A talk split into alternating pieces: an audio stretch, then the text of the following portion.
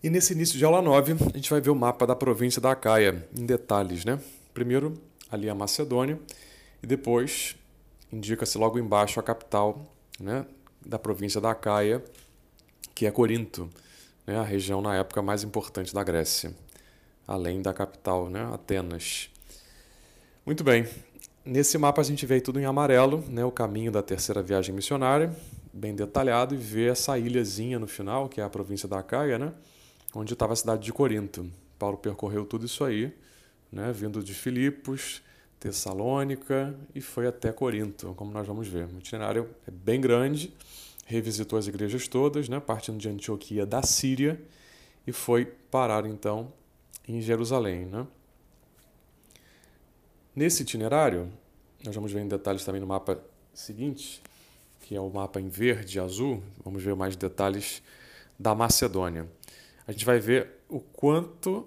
É, quantos acontecimentos, quantas peripécias dessa viagem. Né? Vamos falar disso com calma. A gente está no item 5.4 do nosso programa, né, que é justamente a fundação da Igreja de Corinto, narrado em Atos 18, do 1 a 11. Corinto é a cidade mais importante da Grécia. Depois de um período da pregação que Paulo fez aos judeus, ele resolve se dirigir aos pagãos, né, por todo o contexto de conflito aí nessa época. Ele chega então né, a cidades importantes, Corinto é uma delas, embora não tivesse grande tradição cultural, era uma cidade muito rica, muito desenvolvida, e justamente por conta dessa riqueza e dessa falta de tradição e do culto, né, as deusas de fertilidade, era um, se vivia um ambiente moral muito laxo, né, muito deteriorado. Existia lá o templo de Afrodite, onde mais de mil prostitutas sagradas exerciam esse ofício em honra à deusa, né? para a gente ter uma ideia do que acontecia em Corinto. Por essa razão, Paulo vai fazer várias referências nas suas cartas à questão do dinheiro, dos jogos, da pureza diante dos costumes locais. 5.5 As primeiras cartas de Paulo. Bom, em Corinto ele se reuniu então com Timóteo e Silas, né, que estavam vindo da Tessalônica, lá de cima, né, da região da Macedônia, e com as notícias trazidas por eles, Paulo sentiu vontade então de começar a escrever para os irmãos de Tessalônica. Né? Escreve, como a gente falou lá no princípio do curso, em grego, o grego koiné, que era o grego comum, mas todo cheio de estilo próprio, né? com palavras que ele inventa, com, com coisas que ele cria, para tocar o coração desses irmãos. Né? Essas cartas são fruto do zelo pastoral de Paulo, da sua capacidade de organização de toda a missão, né? sua mente organizativa, seu temperamento apaixonado e vibrante, do contato direto que ele tem com a cultura grega, né, e por isso pode alertar os irmãos sobre os perigos da filosofia, das filosofias da época.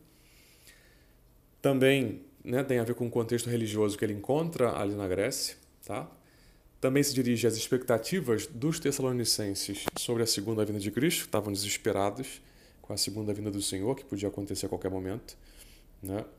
Então não estavam trabalhando mais, não estavam vivendo a vida cotidiana, não tinham mais paz para viver, porque estavam tão vidrados na questão da segunda vinda que não conseguiam viver a vida ordinária com Deus em cada uma das coisas que se fazia. Né? Então Paulo também escreve por essa razão. E, por último, pela consciência desses fiéis, né? por aquela aquele sentido interior de uma responsabilidade, de, de fazer parte de uma comunidade nova. Então Paulo quer escrever para eles para sustentá-los na fé, para formá-los, para deixar algo que eles pudessem ler e meditar depois. Atos 18, do 1 ao 11. Vamos ao texto. Paulo deixou em Atenas, então, deixou Atenas e foi para Corinto. Aí encontrou um judeu chamado Áquila, natural do Ponto, que acabava de chegar da Itália com sua esposa Priscila, pois o imperador Cláudio tinha decretado que todos os judeus saíssem de Roma. Paulo entrou em contato com eles e, como tinham a mesma profissão, eram fabricantes de tendas, passou a morar com eles e trabalhar ali. Todos os sábados, Paulo discutia na sinagoga, procurando convencer judeus e gregos. Desde que Silas e Timóteo chegaram da Macedônia, Paulo dedicou-se inteiramente à palavra, testemunhando diante dos judeus que Jesus era o Cristo. Até então ele tinha que fazer todo o serviço, né? braçal, doméstico, vender tendas. Depois ele consegue se dedicar somente ao, ao apostolado, ao anúncio da palavra. Né? Versículo 6.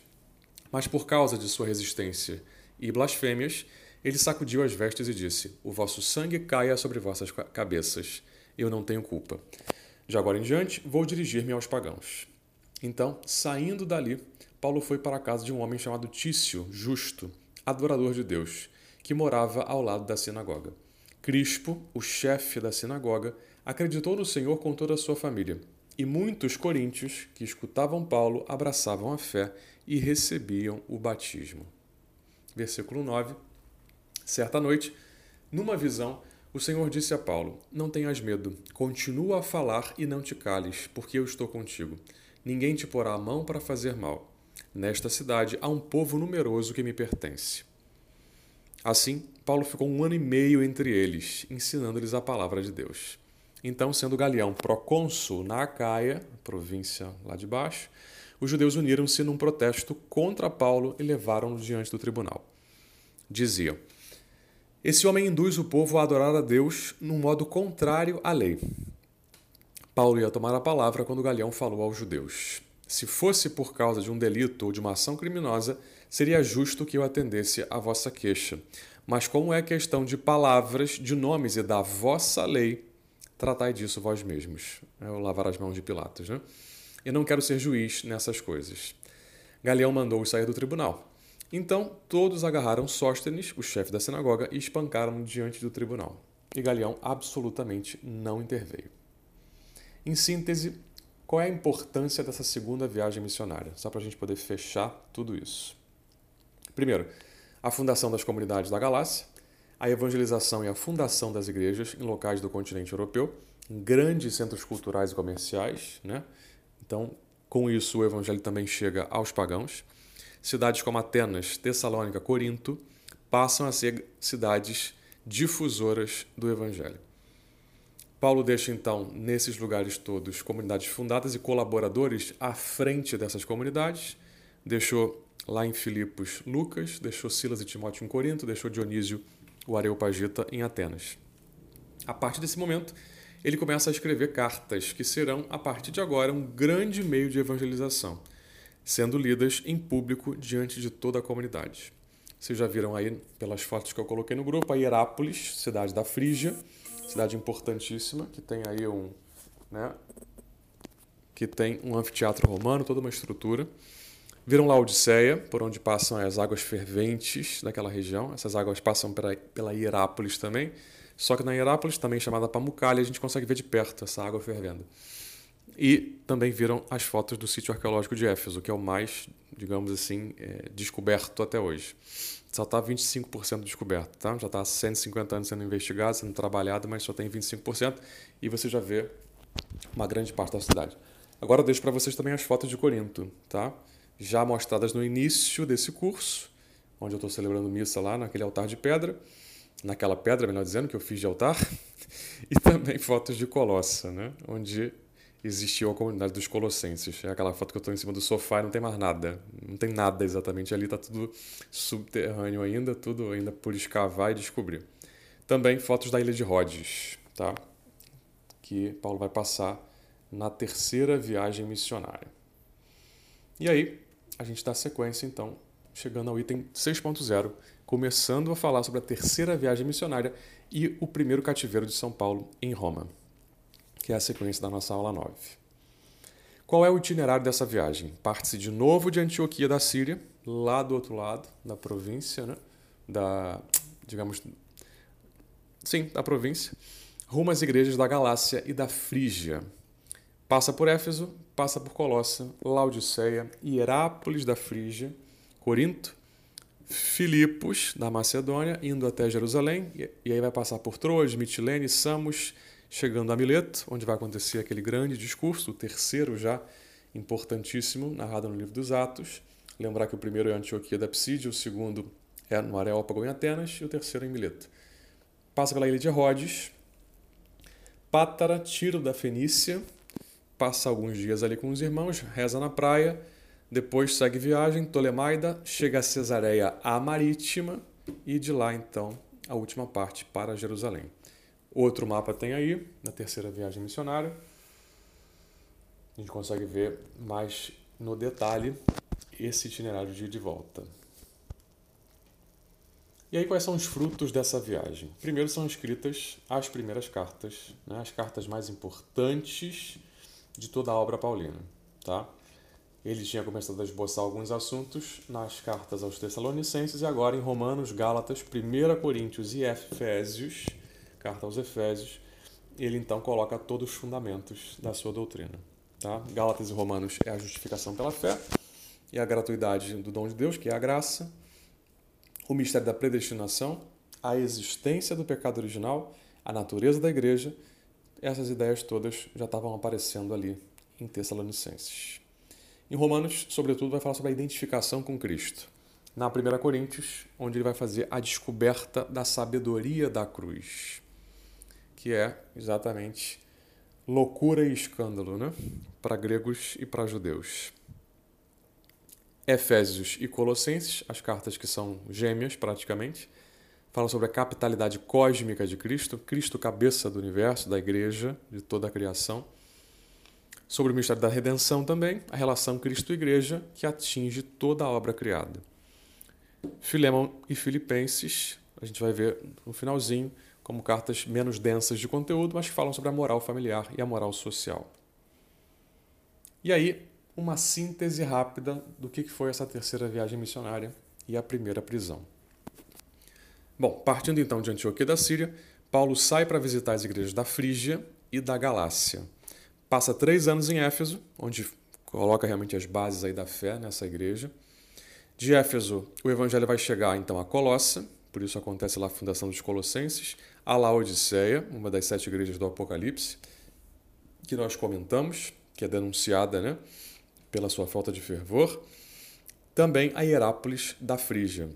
Paulo vai e volta rapidamente a Corinto. Em Éfeso acontece um motim contra Paulo, né, dos Orives, por conta da pregação dele, que acaba fazendo com que as pessoas descrescem da, da deusa Artemisa. E isso então acaba que ele acaba obrigando Paulo a ter que fugir né, da cidade. Então acaba indo de novo a Macedônia, e depois para Corinto outra vez, acompanhado de alguns discípulos. Embarca para Filipos outra vez, sobe para Macedônia, faz sua última viagem a Jerusalém, pelo menos segundo os relatos oficiais, tá? Porque tem a viagem também à Espanha que não consta em todos os registros, né? Seria a quarta viagem missionária. Vamos falar disso mais em detalhes mais à frente.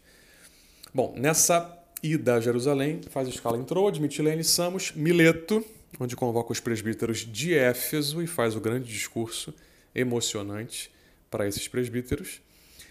Volta a navegar, vai até Tiro, na Fenícia, local onde fica alguns dias e se reúne com os discípulos na praia para fazer oração.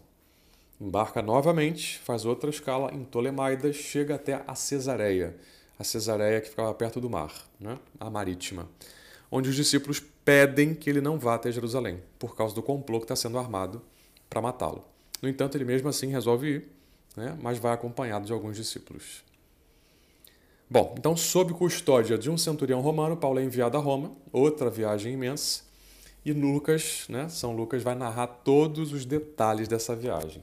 A viagem em si, o naufrágio, o refúgio na ilha de Malta e o último trecho até Roma. Chegando lá, Paulo é colocado em custódia militar, mas tem algumas regalias né, por ser cidadão romano. Então, consegue receber visita de todo mundo né, no seu alojamento. Então, lá faz oração, prega o evangelho, faz o seu grupo de oração lá, né, evangeliza. Durante dois anos, passou recebendo visita no quarto. E aí, enfim, edificou a igreja de Roma. Né?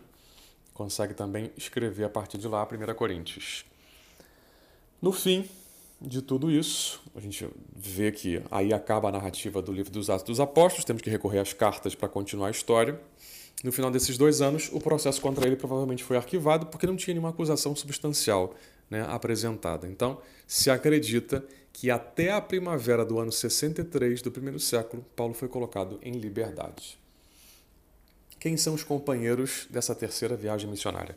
Apolo, que a gente já conhece, Lucas, que a gente já conhece, e além deles, Timóteo também, muito conhecido, e outras pessoas que não são tão evidentes, né, que a Escritura fala assim de relance. Aristarco é o primeiro deles, Erasto, segundo, Gaio, Tíquio e Trófimo vão aparecer aí no livro dos Atos e nas narrativas todas. A gente só tem informação mais aprofundada sobre Aristarco, que é um homem da Macedônia, natural da cidade de Tessalônica, é um tessalonicense, que foi companheiro de Paulo durante o cativeiro em Roma. Isso está mencionado na carta aos Colossenses 4:10. Chegamos a Éfeso para falar exatamente sobre todos os cultos aí pagãos da Ásia Menor e a dimensão cósmica da redenção que Paulo anuncia. Estamos no item 6.1 do nosso curso. Bom, Éfeso é uma das cidades mais importantes do Império, liga o mar Egeu ao Irã, é o berço da filosofia grega, né? berço do mundo cultural, artístico. Éfeso nessa época é tudo. Né? Lá você tem o templo da Artemisa, que é outra deusa, e era considerada uma das sete maravilhas do mundo antigo. Né? Local de encontro de diversas culturas religiosas, né? tanto a cultura grega tradicional com os outros cultos também orientais, enfim, um lugar de diversidade. Né? Antes de Paulo, a cidade já tinha recebido né, as sementes do evangelho. João, o evangelista, já tinha passado por lá, Priscila e Áquila também, no final da segunda viagem, mas é com Paulo que né, chega assim um, uma mensagem mais robusta e mais incisiva. Ali acontece a questão gálata, né? se chama na teologia a questão gálata, 6.2. Muitos irmãos gálatas, seduzidos pelos judaizantes, aqueles judeus convertidos que eram encrenqueiros, que não aceitavam o ministério de Paulo, acreditaram na palavra deles e então começaram a achar que Paulo, é, a sua pregação, sua mensagem era meramente humana, ele não era um apóstolo autêntico. E aí, Paulo resolve colocar por escrito a carta aos Gálatas. Escreve a partir de Éfeso, tá? entre o ano 53 e 54, mais ou menos. E essa carta fala basicamente, vamos falar dela sistematicamente no futuro, mas o que, que, que diz a carta aos Gálatas? É uma carta contra os desvios de doutrina que esses judeus cristãos colocaram na cabeça da comunidade, né, os judaizantes. É uma defesa do caráter sobrenatural da sua missão e vocação, da missão e vocação de Paulo uma exposição das decisões do Concílio de Jerusalém sobre a questão da circuncisão, da não obrigatoriedade da circuncisão para aqueles cristãos que vinham do mundo pagão, do mundo grego. Uma outra exposição também sobre o tema da justificação pela fé, que vai estar muito mais desenvolvido na Carta aos Romanos. E, ao mesmo tempo, uma fala final sobre a inutilidade da lei para os cristãos. As relações de Paulo com a igreja de Corinto, 6.3. Em Éfeso, Paulo recebe notícias de Corinto. Lá começou-se a fazer uns partidarismos. Né? Uns são de Pedro, outros são de Apolo, outros são de Paulo, outros são de Cristo. Enfim. E aí ele resolve colocar a resposta a essa questão, essa divisão que está surgindo no seio da comunidade, em forma de carta, e começa a elaborar a 1 Coríntios, que é justamente uma resposta a essas questões doutrinais e disciplinares, além de ser uma tentativa de restabelecer a unidade. É na 1 Coríntios que vai sair o tema da sabedoria da cruz, que se contrasta com a sabedoria dos homens, né, do mundo grego, e a sabedoria dos judeus. Falando agora do motim que acontece em Éfeso, que a gente mencionou lá atrás, e vamos comentar aqui, 6.4, né? Motim de Éfeso, viagem à Grécia, redação da 2 Coríntios e muitas outras coisas. Bom, a pregação em Éfeso teve grande alcance toda a Ásia Menor conheceu a doutrina cristã a partir da evangelização feita por ele em Éfeso. Além disso, por causa de um episódio de possessão diabólica, Paulo conseguiu que se queimassem vários livros de magia e de bruxaria. Né? Isso gerou uma, uma, violenta reação por parte dos comerciantes de imagens da deusa Artemisa. Imagina chegar num lugar e, enfim, derrubar aquela imagem sagrada da deusa do local. Né? Os comerciantes da região Imagina chegar em Aparecida do Norte e dizer que Nossa Senhora não é santa e começar a convencer um monte de gente disso, quer dizer, é, gera um caos, né? O comércio entra em colapso. Foi mais ou menos isso que aconteceu em Éfeso. Os fabricantes de, de os vendedores de imagem da deusa queriam matar Paulo. E aí teve que se afastar de Éfeso, foi então para Macedônia e depois voltou para Corinto, né? Subiu para Macedônia e desceu para Acaia, desceu para Corinto. Nesse retorno a Corinto, escreve a carta aos Romanos, que na verdade é o primeiro escrito, por incrível que pareça, onde Paulo não tem o intuito de polemizar com ninguém e nem de fazer defesa da fé. Ele está querendo explicar com profundidade o mistério da justificação pela fé. E a gente encerra então essa aula 9 aqui e daremos sequência. Deus abençoe.